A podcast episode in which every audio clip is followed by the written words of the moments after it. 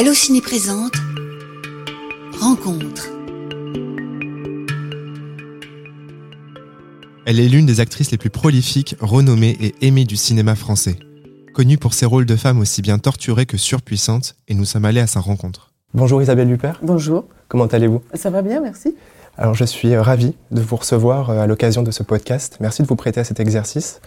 Et euh, pour cette rencontre, j'avais envie de revenir avec vous sur cinq films, cinq rôles de votre carrière. Il y a des rôles qui sont euh, parfois qui partagent des points communs. On va en parler. D'autres qui sont totalement différents, à l'image de votre riche filmographie.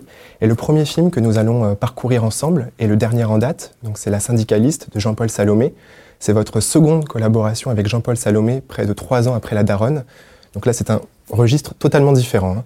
Ça n'a absolument rien à voir.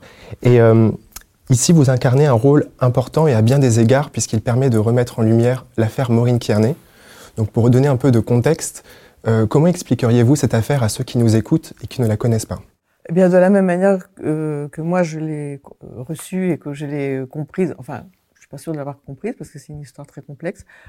Euh, c'est une syndicaliste, Maureen Kearney en l'occurrence, chez Areva, euh, qui euh, euh, apprend que des contrats sont passés entre une grosse entreprise du nucléaire et les Chinois pour une énorme somme d'argent et que la, qui aura pour conséquence de supprimer 50 000 emplois de personnes de cette société pour laquelle elle travaille. Et à partir de là, elle décide immédiatement de partir en croisade dans l'idée de sauver les emplois euh, de cette société. C'est une femme qui aussi est agressée chez elle. Alors à la suite de ça, évidemment, comme elle s'attaque à une sorte d'hydre euh, absolument euh, tentaculaire, hein, parce qu'il y a un contrat absolument gigantesque à la clé, donc, elle met le doigt dans, quelque chose dans lequel, au fond, elle ne devrait pas mettre le, petit pas de pied. Et euh, donc, euh, oui, à partir de là, euh, on va vouloir la faire taire. Au jour d'aujourd'hui, on ne sait pas d'où ça vient, mais on peut imaginer que dans une chose aussi tentaculaire, il y a évidemment des, intermédiaires. Des, bon, c'est impossible de, de savoir à l'heure qu'il est. Quoi qu'il en soit, elle est agressée sauvagement, très très violemment. Et là, survient la double peine, à savoir que très vite, on remet en cause ses propos mhm. et on remet en cause tout ce qu'elle raconte. Et euh, elle, a, elle doit subir, euh, affronter euh, la suspicion. Voilà, on ne la croit pas, en gros. De ce fait, l'enquête pour viol est close. Maureen, aussi fou que ça puisse paraître, vous passez du statut de victime à celui de suspect. Il n'y a aucune preuve. Aucun témoin pour accréditer votre thèse d'agression. Mais j'étais menacée, j'ai été violée. Et la cicatrice, alors, qui me l'a faite? Donc elle va mettre des années à, euh, à, faire accepter euh, des années, parce qu'elle va d'abord finalement euh, avouer quelque chose qu'elle n'a pas fait, c'est-à-dire qu'elle a tout imaginé, devant le l'immensité du combat qu'elle doit, de cet autre combat qu'elle doit mener. Donc elle finit par dire, ben oui, d'accord, c'est moi qui l'ai fait. Enfin, c'est moi qui l'ai fait. Euh, je n'ai pas été victime, j'ai tout inventé, parce que c'est ça dont on accuse d'être une affabulatrice, d'avoir tout inventé, d'avoir tout. Et puis finalement, des années plus tard, elle repartira à la charge et elle finira par, euh, par faire euh, reconnaître son innocence. Tout, à fait. Et lorsque vous avez accepté le rôle, vous ne connaissiez pas cette, cette affaire Je ne connaissais pas du tout cette histoire. Euh, J'y ai vu avant tout, euh, dès que Jean-Paul me l'a, Salomé m'en a parlé, un portrait de femme euh, évidemment intéressant parce que ce qui était intéressant pour l'actrice que j'étais et que je suis, c'était de faire résonner aussi bien son innocence que sa culpabilité. C'est évidemment ça qui, qui, constitue la matière fictionnelle, cinématographique de l'histoire, et non pas qu'elle soit juste une, une Erin Brockovich mmh. de, de, de l'affaire, ce qui serait déjà beaucoup, mais ce qui est intéressant justement, c'est d'être, de, faire comprendre pourquoi certains la croyaient, pourquoi certains la croyaient pas, et de se mettre à la place aussi de ceux qui, de ceux qui ne la croyaient pas. Tout à fait. Et pour le spectateur ou la spectatrice, le film est assez impressionnant quand on réalise euh, l'environnement dans lequel Maureen Tierney exerce son travail, c'est-à-dire qu'il y a ces femmes puissantes, donc vous et aussi Marina Foïs, qui sont des femmes qui tiennent tête, qui ne se laissent pas abattre et qui sont ciblées par des hommes tout aussi puissants. Et il y a vraiment une sorte de guerre qui s'établit un peu, une guerre en costard-cravate ou en tailleur.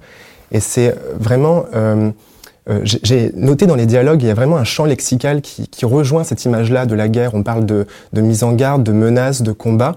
Et euh, c'est, euh, il y a vraiment ce regard posé sur la femme qui est quasi moyenâgeux. En fait, c'est comme une chasse aux sorcières ou une chasse tout court. On veut faire taire ces femmes, on veut s'en débarrasser. C'est ce qui va se passer. Est-ce que vous aussi, vous, vous posez le même regard sur ce, ces relations entre ces, ces hommes et femmes dans ce milieu-là? Oui, enfin, c'est pas quelque chose que j'ai euh, peut-être euh, élaboré aussi clairement que, que, vous le faites, mais c'était là. Enfin, ça constituait toute la matière, encore une fois, euh, cinématographique. Euh, oui, c'est là. Il y a des hommes, effectivement, qui, qui parlent aux femmes d'une certaine manière, qui, qui affirment leur pouvoir d'une certaine manière, et, et, des femmes qui sont, effectivement, fragilisées par, euh, par cette toute-puissance et par cette surpuissance euh, des hommes dans le monde de l'entreprise, dans le monde de la politique. Euh, elle doit voilà, affronter. c'est le, le, combat qu'elle mène, il est régulièrement incarné par ces hommes de cette manière-là, mm-hmm. bien sûr. C'est ce qui constitue aussi tout le, tout le sel de toutes les scènes que j'ai jouées. C'est la manière qu'elle a de se battre contre. Mm contre cette puissance euh, euh, voilà, qui, qui, qui, qui, veut la faire taire et qui veut l'écraser. Vous avez des scènes vraiment marquantes avec euh, Yvan Attal où vous mmh. manquez de vous prendre une chaise quand même. Voilà, c'est ça. Alors, et ça, c'est Maureen Kernel. rien n'est rien n'est faux dans le film. Tout est tout est absolument exact. Et euh, elle l'a dit plusieurs fois. Ça, ça s'est vraiment passé comme ça. C'est ça qui est fou. C'est complètement fou. Mmh. Oui, oui. Et euh, il y a un, un détail très important dans le film, je dirais plutôt un geste qui pour moi euh, illustre vraiment tout le propos du film et illustre le, la vie de cette femme. C'est que donc je ne révèle pas grand-chose parce que c'est au début du film. Euh, après son agression, Maureen Kearney est à l'hôpital. Elle est examinée par le docteur et elle est impassible et elle va remettre du rouge à lèvres.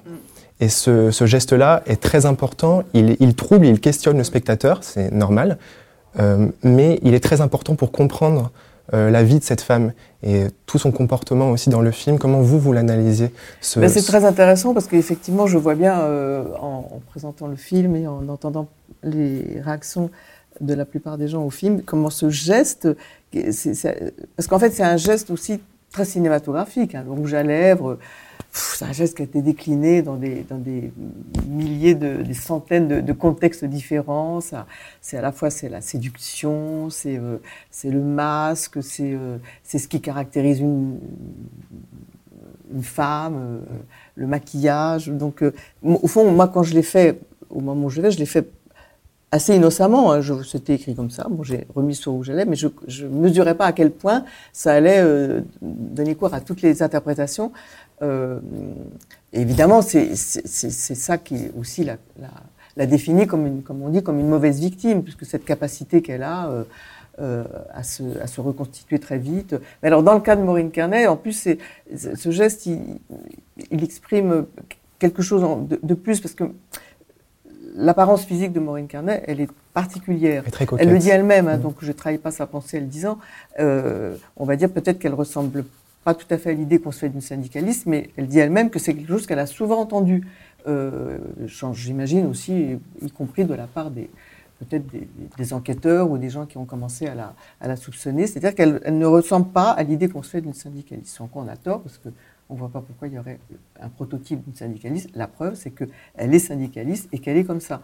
Et avec Jean-Paul, Salomé, on s'est inspiré tout de suite de ce qu'elle est, son chignon, qui est, parce qu'elle a, elle a des tas d'indices comme ça qui sont en eux-mêmes très cinématographiques, qui, qui, qui constituent un peu, enfin tout, tout un imaginaire euh, euh, qui euh, féminin sur la, la, la femme au cinéma la blondeur, le chignon, un peu Hitchcockien, enfin, ça, le rouge à lèvres. Et elle, elle est comme ça. Donc, euh, on s'en est inspiré très vite. La manière dont elle s'habille, les bijoux qu'elle porte, euh, on a décidé tout de suite que voilà, c'était. On n'a pas eu à réfléchir beaucoup, que je lui ressemblerais, euh, voilà, point par point. Mmh. Et quand on est devant la syndicaliste de Jean-Paul Salomé, il est possible de penser à un autre film de votre filmographie? Peut-être qu'on vous l'a sûrement euh, dit, je pense à, Elle de Paul Verhoeven, Oui, sorti en 2016. Alors attention, c'est vraiment deux histoires totalement différentes. absolument. Et La syndicaliste, je le rappelle, est adaptée d'une affaire qui a réellement existé. Mais dans Elle, vous jouez Michel, qui est une femme qui est là aussi violée à son, à son domicile et qui, plutôt que de contacter la police, euh, va traquer elle-même son, son agresseur. Et c'est une femme qui refuse son statut de victime. Et c'est un rôle pour vous qui est unique, moi qui m'a beaucoup marqué, qui a marqué beaucoup de gens. Et j'aimerais juste revenir sur la relation que vous avez eue avec Paul Verhoeven sur le tournage. Vous en avez beaucoup parlé. Vous disiez que c'était une relation euh, vraiment très naturelle, euh, avec une confiance absolue. Il vous a laissé une liberté totale, avec très peu d'indications, très peu de direction, ou alors c'est un autre langage. Est-ce que vous pensez que sans cette instinctivité entre vous deux, vous aurez pu incarner ce rôle et aller aussi loin? Oui, j'imagine que s'il avait été plus directif, j'aurais pu euh, l'incarner euh, tout aussi bien. Mais c'est vrai aussi que bon, il y avait des scènes un peu, un peu délicates, un peu difficiles, et que voilà, il y a une confiance mutuelle, euh, réciproque, euh, euh, immédiate, et, euh, que j'ai tout de suite senti surtout, euh, voilà, euh, alors que le sujet est vraiment, euh, comme on dit, sur le fil du rasoir, et que euh, d'ailleurs, certains n'ont pas manqué d'y réagir, ce qu'on peut d'ailleurs tout à fait comprendre, hein, parce que c'est un- c'est une manière d'envisager les choses qui peut prêter, euh, euh, qui peut entraîner des, des questions et qui peut peut-être heurter euh, certains. Enfin voilà. Mais euh, en tous les cas, moi, ce que je sentais de la part de, de Paul c'est une absence absolue de, de misogynie et de, et, de, et de mise en danger. Voilà. Donc, ce qui prouve bien qu'il est totalement, euh, enfin, pour moi, du côté des femmes. Donc ça, ça, ça on, le, on le sent très vite. Hein. C'est, euh, très vite quand, quand il y a une absence totale de danger. Bon, après, les scènes, il fallait quand même les, les- les tourner. Alors, si on les trouve dangereuses au départ, évidemment, il faut ni accepter de faire le film, ni, euh, ni les faire. Mais dans un cadre donné et, euh, et dont j'étais parfaitement consciente et au courant, hein, rien n'a été euh, détourné ni au tournage ni par le montage. Voilà, je me sentais tout à fait protégée, plus que, presque plus que de la confiance, protégée. Et je vous rappelle que pour ce film, vous avez remporté de nombreux prix, dont un César, un Golden Globe. Vous avez aussi décroché une nomination aux Oscars. Avec du recul, quel regard portez-vous sur cet accueil aussi enthousiaste, même à l'international, pour un film aussi punk? C'est quand même pas un cas qui, qui court les rues. Je ne sais pas, même en sept ans, beaucoup de choses ont changé. Je ne sais même pas si ce- cet accueil serait possible aujourd'hui. Je suis, enti- je suis d'accord avec vous, je vois tout à fait euh, ce dont vous parlez. Eh bien, encore une fois, là, je me suis, oui, j'ai dit le film était sur le fil de rasoir, et c'est vrai que, voilà, on pouvait, il pouvait facilement euh, basculer du côté du rejet total, en gros. Voilà, il a été, euh, on, aurait pu penser, et en fait, ce qui était assez incroyable, c'est que euh, aux États-Unis, surtout, à chaque fois, ça franchissait, oui, les, prix, la reconnaissance, l'acceptation. Alors, je dis pas encore une fois qu'il n'y a pas eu des, des grincements de dents et des, et des remises en question, et, on- les entendait, et, peut-être même je, les comprenais, mais ils franchissaient à chaque fois ces épreuves, et finalement, voilà, le, film euh, n'en s'en- est jamais trouvé menacé et diminué. Ce qui prouve aussi que il porte en lui, euh, euh, sans qu'on en soit forcément conscient, c'est un peu comme la pianiste au fond. Euh, je me disais toujours, euh, parce que dans un premier temps, la pianiste, elle était définie d'une manière hâtive et, un peu paresseuse, mais au fond, parce que spontanément, peut-être le, spectateur ou les gens qui devaient le film ne trouvaient pas à leur, à leur euh, disposition d'autres mots, alors perverse, manipulative, enfin tout- ce qu'on veut. Mais je pense que il y a aussi des lectures inconscientes dont les gens sont pas forcément conscients, parce que et qui font appel à autre chose, et que c'est ça en fait qui après crée euh, l'adhésion euh, et l'empathie pour un film. C'est un inconscient qui ne se déclare pas, mais qui en fait est là, et c'est pour ça que les gens y vont, et c'est pour ça que les gens en fait aiment le film. Et pour elle, c'était un peu la même chose. En surface, on peut dire oui, c'est quand même un peu, euh, euh, enfin, fort de café de, présenter une femme qui réagit comme ça à un viol. Enfin, mais derrière ça, voilà, il y a une compréhension inconsciente dont on n'est pas forcément, voilà, conscient. Et notamment sur l'idée, sur l'idée que euh, c'est ça qui aussi euh, absout complètement le, le film et pour moi lui retire euh, la suspicion qu'on peut, qu'on peut en avoir, c'est que elle, elle est sa propre justicière, en fait. Bon, ça, on l'a compris dès le début, mais ça, va, ça va loin quand même. C'est quand même jusqu'à la, jusqu'à la mort. Et évidemment, l'absence totale de, de réaction et de la moindre. Enfin, et parfois, ça tient à peu de choses. Il y aurait eu, par exemple, je me dis toujours quand, quand je revoyais le film, il y aurait eu la moindre réaction d'émotion à la mort de, de- de- du violeur. Alors là, on, on- on repartait euh, sur euh, toute une série d'interrogations, de suspicions, de remises en question. Mais il y a et cette scène euh, avec l'enquêteur à la fin qui est d'une froideur totale et que et, euh, et, et je trouve que là, on- voilà, ça, ça justifie tout. J'ai quelque chose à vous dire. Je crois que j'ai été violée. Violée? Mon Dieu. En vrai? Quand ça? Euh, jeudi à 3 heures. Et t'as rien dit? Je sais pas quoi dire, qu'est-ce qu'il faut dire? Mon Dieu.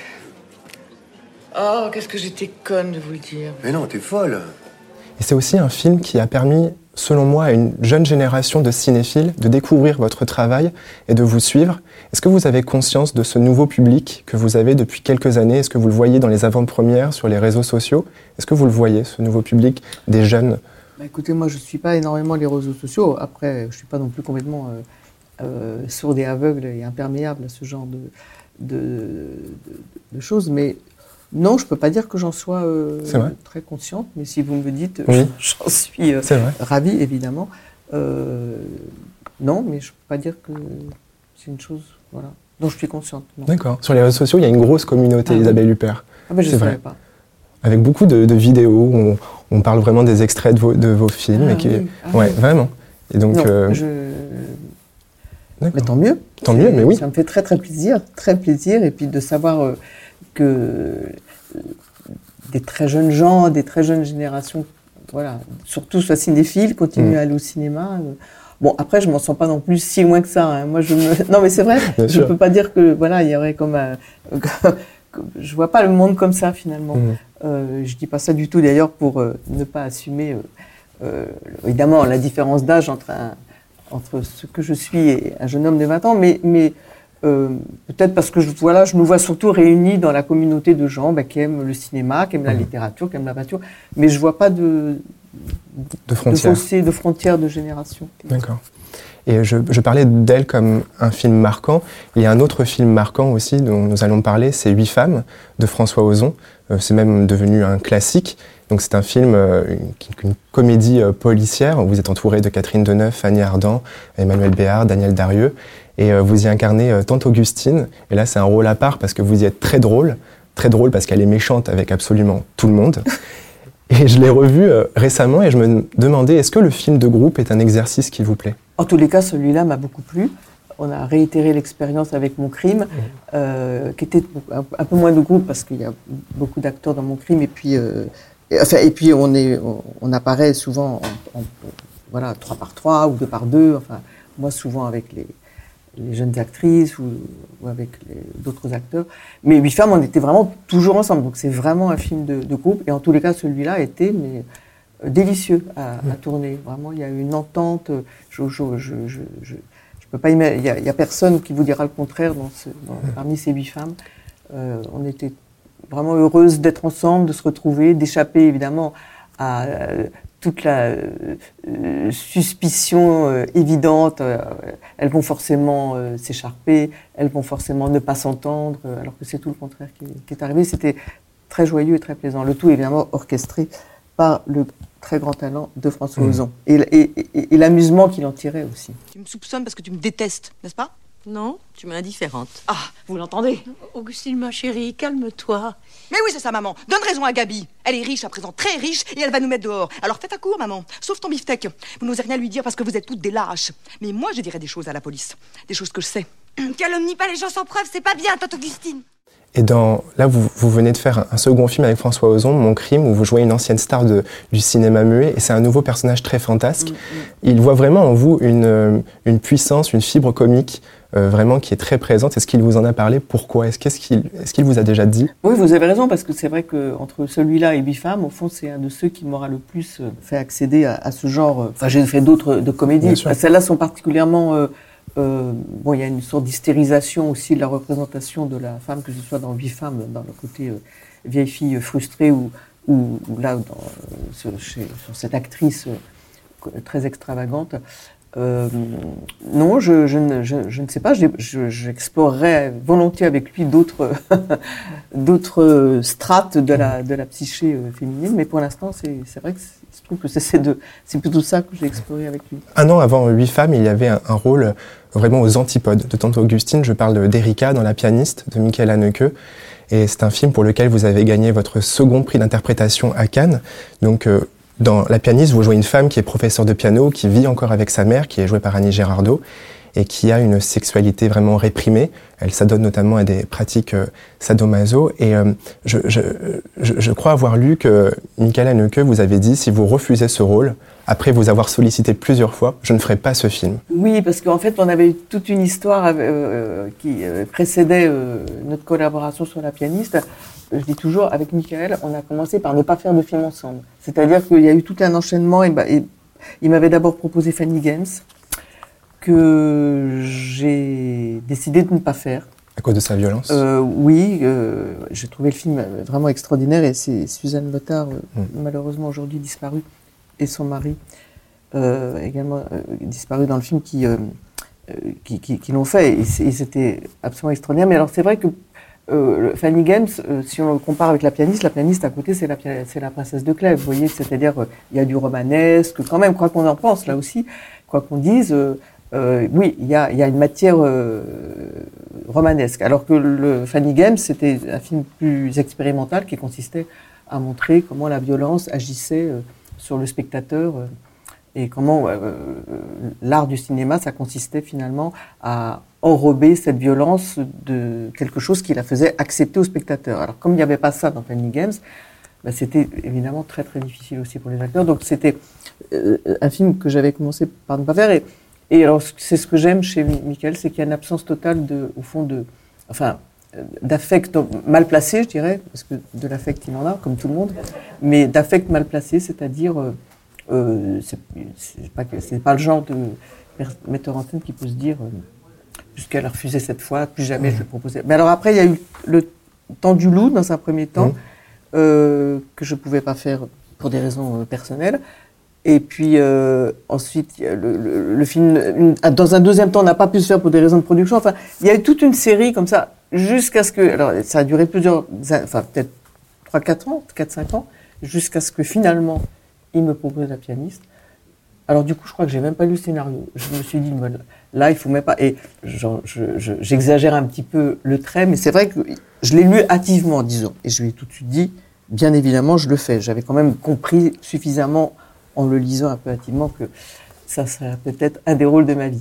Mais alors après, j'ai pris l'avion. Et alors dans l'avion, ça, je me souviens, j'ai ah. le, je l'ai lu un tout petit peu plus précisément, on va dire.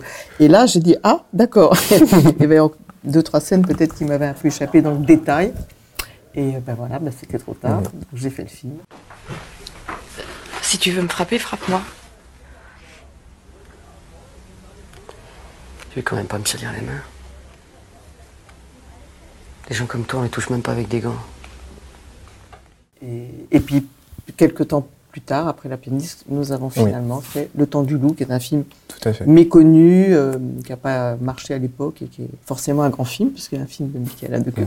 pour moi en tous les cas. Vous avez tourné quatre fois avec euh, Michael Haneke, euh, sept fois avec Benoît Jacot, et aussi sept fois aussi avec Claude Chabrol. C'est le dernier film dont, dont, je veux vous parler.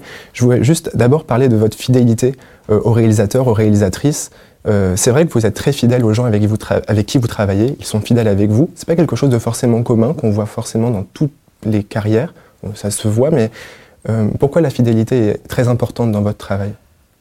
Quoi qu'on en dise et quoi qu de quelque manière qu'on essaye d'envisager de, ce phénomène, euh, je crois que c'est quand même plutôt les metteurs en scène qui sont fidèles aux acteurs que le contraire, parce que c'est quand même un peu eux qui sont les, les maîtres d'œuvre et mmh. qui sont les qui impulsent quand même le, la, la, euh, voilà la jeunesse d'un projet.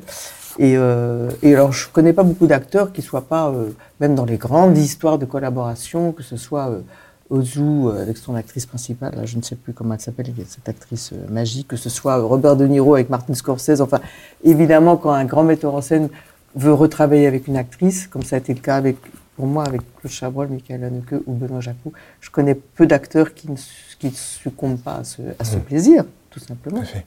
Et le, film que, dont je voulais parler de Claude Chabrol, euh, on, a vraiment l'em- l'embarras du choix. On pourrait parler de la cérémonie, d'une affaire de femme, de Madame Bovary, mais je voulais parler de Violette Nausière.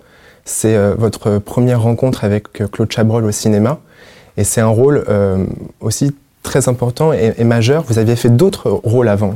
Il y avait aussi La Dentelière, notamment, euh, pour lequel vous avez gagné un BAFTA. Mais dans... Ah oui, c'est vrai, vous avez Oui, raison. C'est vrai. J'avais gagné un BAFTA. Un BAFTA. J'ai- tendance à l'oublier, je me dis Ah toujours. oui, mais j'ai aussi eu un BAFTA. Quand même. Non, non, mais c'est vrai, parce que c'était, j'en étais très fière à l'époque. Mhm. Et pour ceux qui l'ignorent, Violette Nausière, donc c'est une Française dans les années 30 qui est condamnée à mort, puis graciée pour avoir euh, empoisonné son père et tenté d'empoisonner sa mère. Et ce que j'adore dans ce film, c'est que un peu comme elle et aussi euh, la pianiste, on, parle d'un d'un rôle complexe, d'une femme complexe, mais on ne vient pas la juger. Euh, le film ne, ne va pas condamner, enfin si, il condamne bien sûr son acte, mais on, est- on tente de la comprendre en tout cas. Euh, et ça, c'est ce que vous avez, je trouve, réussi remarquablement à faire dans le film. Quel regard vous portiez sur cette femme-là au moment que vous l'avez interprétée? Est-ce que pour vous, c'était important de vraiment montrer cette... Oh, c'est pas du tout le genre de, de, de question qui, qui m'anime. En fait, Mhm. quand, je, quand je fais un film, c'est beaucoup plus euh, instinct- instinctif. Et, euh, euh, je crois qu'il y avait toute la matière euh, propice, justement, oui, à la fois à la condamner, à la, à la, à la, à l'absoudre. Euh, alors, ce qui est très intéressant dans le cas de Violette Nausière, c'est que euh, maintenant euh, commence à une, une thèse évidemment plus, plus évidente commence à, à émerger, comme quoi finalement Violette Nausière était euh, probablement victime d'un inceste ou d'une, disons d'une tentative d'inceste. Et alors c'est quelque chose qui était absolument pas, euh, enfin dans toutes les discussions que j'ai pu avoir Mhm. avec Claude Chabrol à l'é- à l'époque euh, à propos du personnage, c'est absolument pas quelque chose. dont- alors au fond, c'est- peut-être un peu suggéré dans le film quand même. Oui, parce quand a même. a- disons qu'il y a une promiscuité Mhm. euh, qui est un peu étouffante et un peu, euh, voilà, euh, qui peut laisser soupçonner euh, quelque chose. Mais ça va pas plus loin que ça. Et c'est maintenant que finalement, euh, euh, avec évidemment un contexte différent, une parole plus libérée, que on finit par porter ce, ce- ce regard sur, sur Violette Mousière. Euh, mais c'est pas à l'époque où j'ai fait le film, on ne parlait pas de cet aspect-là de l'histoire, pas Mhm. du tout. Puis avec mon père qui voulait toujours. J'ai voulu me suicider. Mais vos parents? Je voulais qu'on se suicide tous les trois. J'ai voulu en finir avec ce passé trouble depuis des années. Alors, Expliquez-vous. Je peux pas. Vous voyez bien qu'elle est folle. Et euh, vous avez forcément eu une relation très spéciale avec Claude Chabrol. J'avais Oui. lu dans une interview de, en 1989 dans le magazine Séquence, c'était pour la promotion d'une affaire de femme, vous parliez de lui comme un oncle. Est-ce que, avec toutes les, les expériences que vous avez eues et tous les moments que vous avez partagés avec lui, il y a un conseil ou une phrase qui vous est restée et qui vous continue encore de vous aider aujourd'hui, quelque chose qui vous a marqué de Claude Chabrol? Ce qui m'a marqué chez lui, c'est que c'est une phrase qui me faisait rigoler, mais moi qui me faisait beaucoup rigoler. Il disait toujours Je n'ai pas d'ego. Alors je disais Mais Claude, c'est pas possible, tout le monde a un ego. Il me disait Non, je t'assure, ma cocotte, parce que souvent il me disait comme ça Je n'ai pas d'ego. Et c'est- dans ce- oui, c'est vrai qu'il avait une absence comme ça totale de, de, de narcissisme, de complètement imperméable euh, à la reconnaissance. euh. Alors peut-être pour ne pas avoir d'ego à ce point-là, il faut aussi avoir une grande confiance en soi. peut-être c'est ce qu'il avait. Et pour Violette Nausière, vous avez ga- gagné votre premier prix d'interprétation à Cannes. Euh, c'est un, vous aviez gagné d'autres prix avant, mais c'est quand même un prix important parce que vous avez, ça marque aussi le début d'une histoire avec le Festival de Cannes. Est-ce que vous vous rappelez de ce moment-là? Oui. Le président, c'était euh, euh, Alain Pakula. Ouais. Je ne l'ai pas reçu toute seule, je l'ai reçu avec Jill Kleberg Mhm. pour un film de Paul Mazursky. Et euh, oui, oui, je me souviens très bien euh, du jour où on me l'a annoncé. Et oui, bah oui, c'était vraiment une, une grande émotion. J'étais très très jeune quand même pour le recevoir et c'était euh, vraiment un moment extraordinaire. Mes parents étaient venus. euh, voilà, c'était un, un moment assez incroyable dans la vie d'une très jeune actrice qui, qui commence, même si effectivement, comme vous le dites, j'avais fait beaucoup de choses avant déjà. Mhm. Oui. Merci beaucoup Isabelle Merci Huppert pour vous. votre temps. Merci beaucoup. Merci. Je rappelle que La syndicaliste de Jean-Paul Salomé sort au cinéma ce 1er mars et que Mon crime de François Ozon sort ce 8 mars. Tous les films cités dans ce podcast sont disponibles en DVD ou en Blu-ray. N'hésitez pas à partager, commenter l'émission et à vous abonner à Allociné Podcast. Tous les épisodes sont à retrouver sur les différentes plateformes de streaming. Allociné,